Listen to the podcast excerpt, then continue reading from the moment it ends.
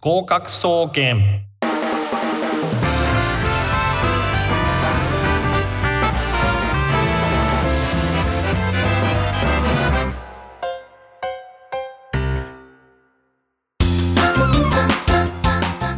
皆さんこんばんは。合格総合研究所略して合格総研の時間です、えー私はパーソナリティの渡辺敦です、えー私はですね月の前半の放送合格総研放送の担当 MC となっております。毎週火曜日19時調布 FM83.8 よりお届けしております。スマホ、パソコン、タブレットの方は、リッスンラジオ、リスラジというアプリをダウンロードすると、全国どこからでも聞けますので、ぜひダウンロードして、当番組合格総研をブックマークしておいてください。この番組は大学受験をメインに、様々な受験や資格試験など目標に向かって頑張っているそんなリスナーの皆様を応援する学習応援型バラエティ番組となっております。早いものでリモート収録、えー香川県高松市からのリモート収録になってから3ヶ月が経ちました。えー今回もこちら香川県高松市にてリモート収録をしてお届けしております。さあ、早いものでもう12月。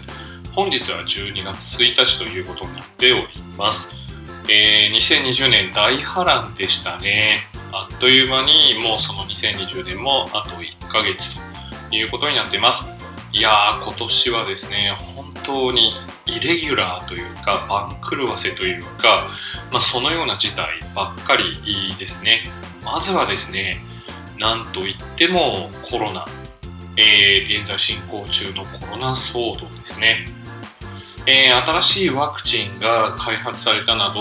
明るいニュースや、まあ、なんていうんですかね、事態収集への兆しというのも徐々に見え始めておりますが、まあ、正直な話、まだ見通しが立たない状況が続いているという状況です。欧米はですね、壊滅的な打撃を受けておってですね、ロックダウンとか、まあ、そういうですね、お話も聞いておりますし、まあ、日本国内でも感染者はですね、札幌、首都圏、えー大阪などの近畿圏等を、えー中心として増加中ということですね。アフターコロナというよりも、ウィズコロナという状況、現状のまま2021年に突入するのではないでしょうか。まあ、そんな中でですね、社会のいわゆる常識とか、まあ、あの定番な考え方とか決められたコースなんかっていったものもどんどん変わってきています。まあなんて言うんですかね在宅勤務というのもそうですね。えー今回の放送もリモート収録で、えー行っているわけです。まあ、ということでですね、まあその以前のようにまあ気軽に旅行ができないとか、あるいはまあマスクが必ず必須だとか、まあ、そういう不自不自由さ、不自由さはある一方で、まあ、住む場所っていったものも比較的ですね、今まではまあ職場から、えー通いやすい、物理的に交通アクセスのいいところだっていう、そんな、えー基準があったかと思いますけれども、えーまあなんですかね、住む場所も比較的自由度が増してきたと。不自由がある一方で自由があるような感じがします。えーまあそういうことで、えー最近だとまあ首都圏ですと、海老名とかですね、えー熱海、えー熱海、熱海は首都圏になるのかちょっとよくわからないですが、まあこういったところが人気だっていう話も、えーちらほら聞いたりとかします。えーまあ、いわゆる、えーまあ、なんですかね、これまでのルールとか常識みたいなものがどんどん通用しなくなってきてるっていうこともできますね。えーまあ、そういうふうに言うこともできます。まあ、ご両親、家族、教師などが、まあ、言う、いわゆる常識とか、その、えー常識といったものに立脚した幸福、幸せみたいなものは、これからの時代にはひょっとすると当てはまらないのかもしれません。まあ、こういう時は直感っていったものですね。まあ、自分の直感っていったものが大事になってきます。ということでですね、今回の放送のテーマは直感ということでお話をしていきたいと思います。さて、ここで今月のパワープレイをお届けいたします。達人に聞けさてオープニングでもお話ししましたように今回の放送のテーマは直感ということですでまあまずですね直感なんですけれども私は割とこう鼻が利くというふうに言われている方なんですね。で例えばですね、えー、まあ、今回も、えー、そうなんですけれどもまあ、そのコロナが蔓延して爆発的に感染者が増える前に移住を決めたりとかあるいはあの仕事もスパッとですね、えー、休んでしまう全部予備校の仕事っていうのがありまして、まあ、若干未練もあったんですけどスパッとして休んでしまうとかですね、まあ、割と周りの人の意見も聞くんですけれども自分の直感を信じて、えー、重大局面では意思決定をするようにはしております。まあ、もちろんですねえ人にアドバイスをいただいたりとか背中を押してもらうってことも数多くあるわけなんですけれどもまあその直感っていうのが割とよく聞くねっていうふうに評価されることが多いんですがその直感に、えー、いうのがどうやって身についたかというとですね、まあ、それは学生時代の、ま就職活動、えー、この時にですね自分の直感に背いてしまったというエピソード、えー、これがあるんですね。で、まあ、この時の後悔からまあ、自分はどうしてこうなっちゃったんだろうってことを、えー、いろいろ考えたりあるいは本を読んだりとかですねすることによって、まあ、少しずつ直感を磨いていくというふうにしようということですね。でまあちょっとお恥ずかしいんですけどその話を、えー、まず、えー、していきたいと思います、えー、で私はですねえっ、とまあ、この番組始まりそしてですね、え今年の4月からまあ、あの河合塾の中野先生との、え、ツイン MC ということで、えー、スタート、えー、リニューアルスタートする時もですねちょっとお話ししましたが、え大学の頃ですね、えちょっと学部で卒業して就職するかそれともちょっと大学院に行くかっていうことでちょっと悩んだわけです。で先月の放送でもお話ししたようにちょっとあの大学院に行って専門性を身につけようと、えしたわけです。でもまあこれは大きな失敗でですね、まあ、この間にどんどん日本の景気、経済、日本経済の景気っていうのでどんどん悪くなっていって、雇用状況もどんどん悪化していくわけなんですが、まあ、そんな中でですね、えー、修士課程の時に教育実習、教職課程を履修していました。でですね、まあ、当時ですね、私が就職活動していた当時っていうのは、まあ、現在とちょっとだろ。だいぶ、いわゆる就活と、えー、略して言われてますけど、就職活動違っておりまして、当時はだいたい大学3年の2月から、えー、大学4年の6月、えー、まで、えつまりですね、卒業する学年の、え2月、前の学年の2月ぐらいから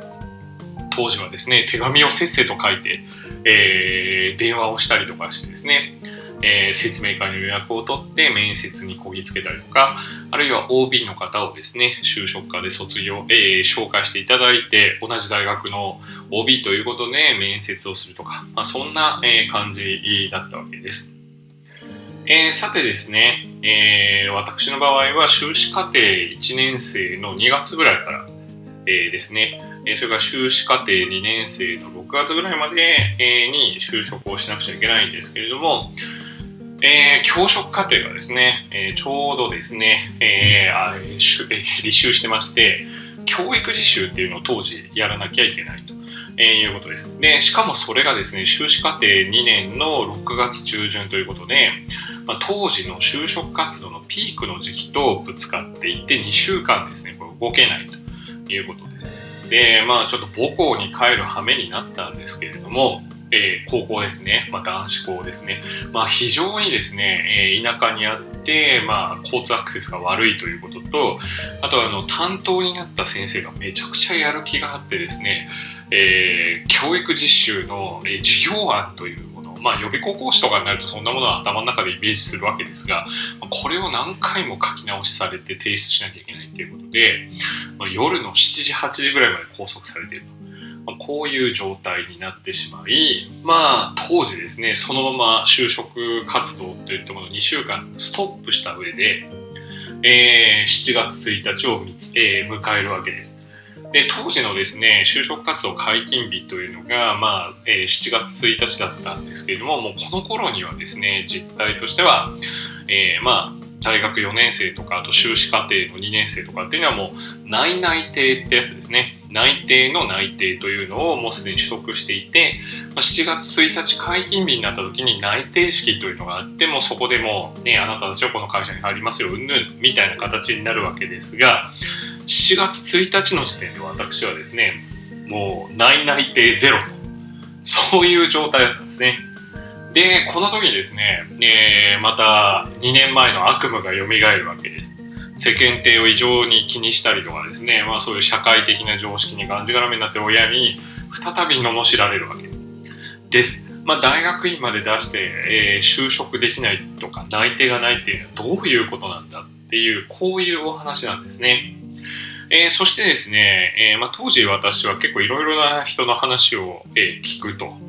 え、割といろいろ素直に話を聞いて、うんうんってうなずく、え、そういうタイプだったわけです。今ですとですね、そうでもないんですけど、で、え、大学院に進んだ時、復習というそういう、え業務を与えられていたんですね。復習というのはですね、え大学に教授、今で言うと准教授、講師、えー、その助手というのがいるわけですね。あ、違うか。えー、教授、准教授、助教、助手、その下の階級で、まあ、大学の教務補佐員の仕事です。まあ、具体的にはですね、先生のコピー取りとかプリント作ったりとか、小テスト採点したりとか、あるいは非常勤講師の先生っていったもののお世話、え、あれやってきて、これ持ってきてっていうのをやったりとか、コーヒーを入れたりとかですね、まあ、そういうことを、まあ、大学院生がやっていて、まあ、あの、ICU っていう大学はしっかりしてるんで、まあえー、バイト代が出て、まあ、それを足しにして研究しろみたいな感じだったわけですけれども、えー、日本 IBM ですね、当時日本 IBM の研究所から派遣されている、まあ、コンピューター、計算機の先生がいらっしゃいまして、まあ、ちょっといろいろ相談してみると、いや純粋数学なんでしょうというわけです。つまりですね、えー、まあ、あの情報数学とかそういった応用数学ではなくて、純粋数学なんでしょ？まあ、就職は無理やね、みたいな話を聞くわけですよ。で、まあ、先生自体も工学部でですね、まあ、工学部じゃなくて理学で、えー、ね、ピュアマスで純粋数学で無理でしょう、みたいな。えー、そんな話ですね。じゃあ、どこだったら可能性あるんですかね？って先生に聞くと、保険か金融か、あるいは学校の先生なるかどれかしかないよっていうふうに言われたわけです。ね、で、これを真に受けたわけですね。で、その結果ですね、私は就職活動に苦戦することになるわけなんですけれども、その話は一曲ご紹介した後で、えー、続けていきたいと思います。さて、えー、ここで一曲お届けします。まあ、達人に聞け。曲の前にですね、えー、お話したように、えー、当時ですね、大学院で復習という、えー、仕事を与えられていたので、非常勤講師の、え先生方、まあ、研究所とかですね、え他の大学から、えいらっしゃる先生とお話しする機会があったと。で、まあ、その IBM の研究所の先生が、まあ、え大学院まで、え普通の数学をやった人は、保険業界か金融か教職しかないねっていうことでですね、まあ、他の業界チャレンジすることなくですね、これを真に受けて、まあじゃあ、損害保険、損保か金融かな、みたいな感じになりました。で、えー、まあ実際やってみたんですけども、まあ損害保険っていうのはちょっとあの学生にとってあんまりあの馴染みがないのと、あと自分の不勉強もあって全滅ですね。えー、いろいろ受験しましたけど、全滅。えー、です。で、融といった時にですね、政府系金融っていうのは、まあ、やっぱりちょっと、えー、私の、えー、卒業した、当時卒業した大学ではちょっとあまり、えー、よろしくなくてですね、やっぱり難関国立大を出てる人は必要がある。ということで、政府系金融もあんまりうまくいかず、えー、まあ、あとは金融ってことですね。え、まあ、証券か、えー、銀行かということだったんですけれども、当時ですね、お世話になっていた、えー、件数学館という予備校で週1働いてたんですけども、えー、そこの英語科の主任の、えー、ケブカワ先生という方がですね、まあ、野村証券、えー、の、えー、勤務経験があって、まあ、証券大変だよみたいな話をしてくださったので、じゃあまあ銀行かなみたいな感じになったわけです。で、また銀行がですね、当時、まあ、不良債権問題というのがありまして、まあ、住宅専門金融、会社っていったもの、いわゆる重戦問題というのが、えー、当時はあってですね、まあ、それで日本のバブルが弾けたと大変なことに、えー、なったわけですね。で、まあ、その結果ですね、えー、まあ、金融っていうのはもうダメだとか、えー、まあ、実際ですね、北海道拓殖銀行とか、えー、まあ、結構やばいぞというような、えそんなお話があったりとか、えしたわけです。で、まあ、そんな中でですね、まあ、あの当時はですねまだ業態規制というのがありまして長期信用銀行と信託銀行と都市銀行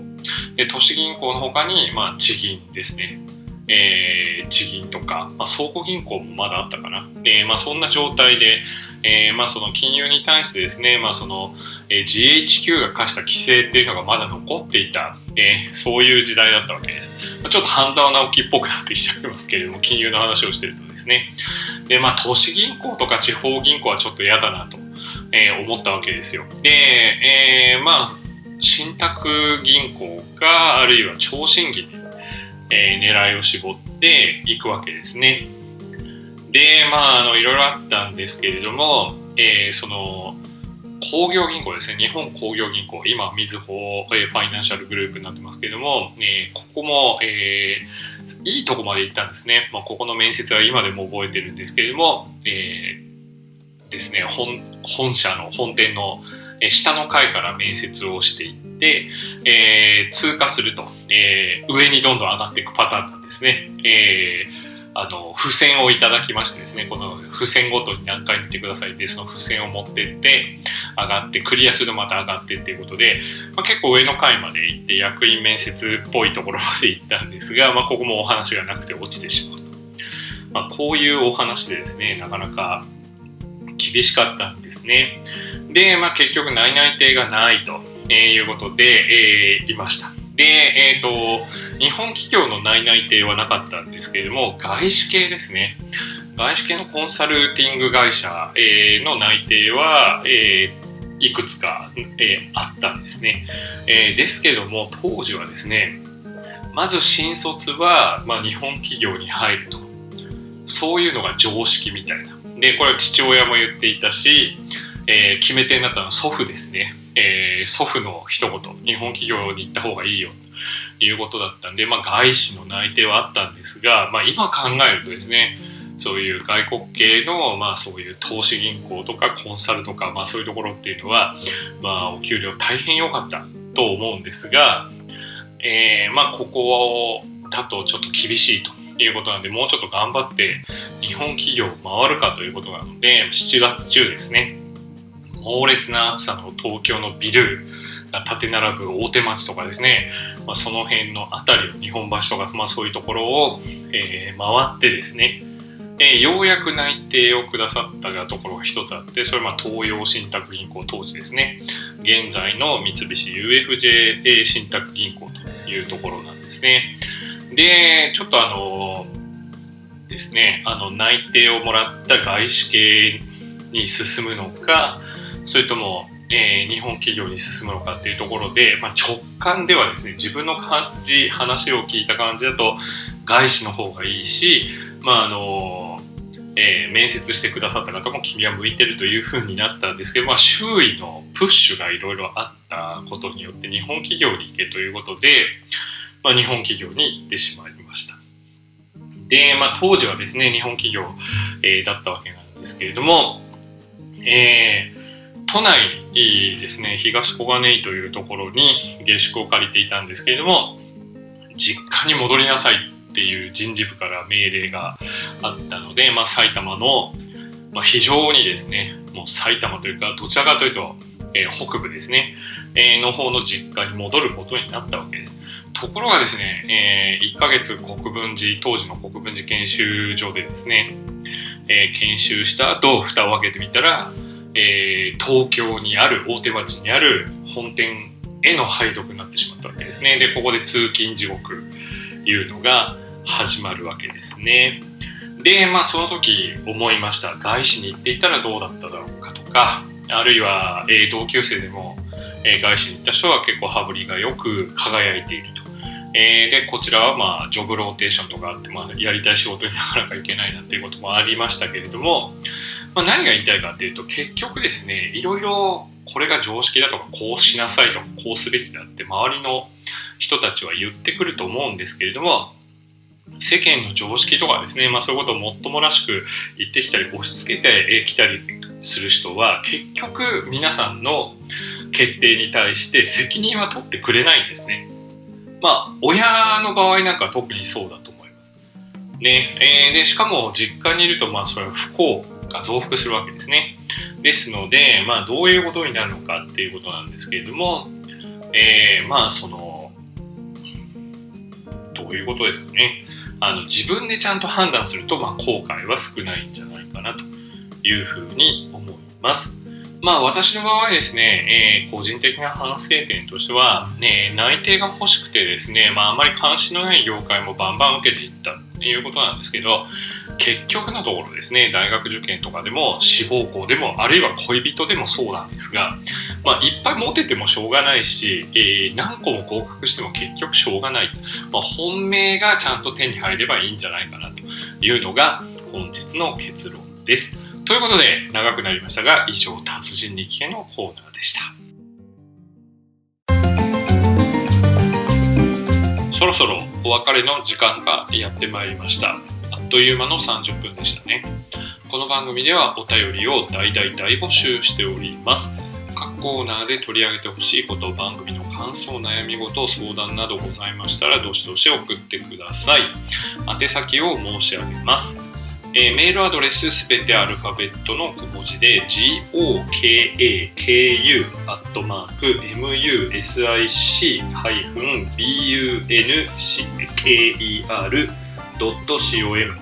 合格アットマークミュージックハイフンバンカー .com となっております。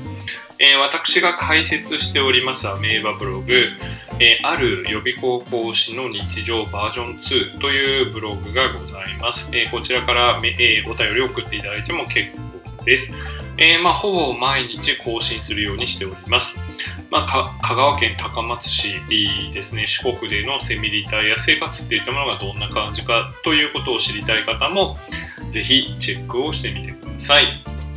ツイッターのアカウント、合格総研ですね。え、こちらの方も、え、フォローお願いします。合格総研と打っていただくと、私と中野先生のアカウントが出てくると思います。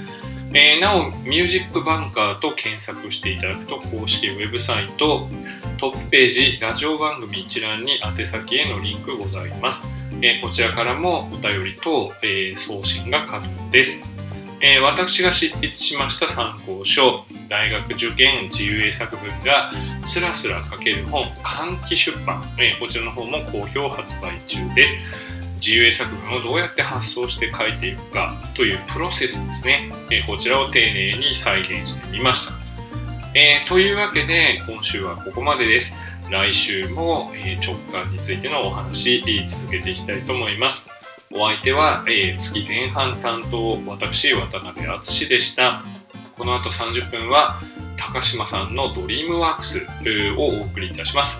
それではまた来週この時間にお会いしましょう。さようなら。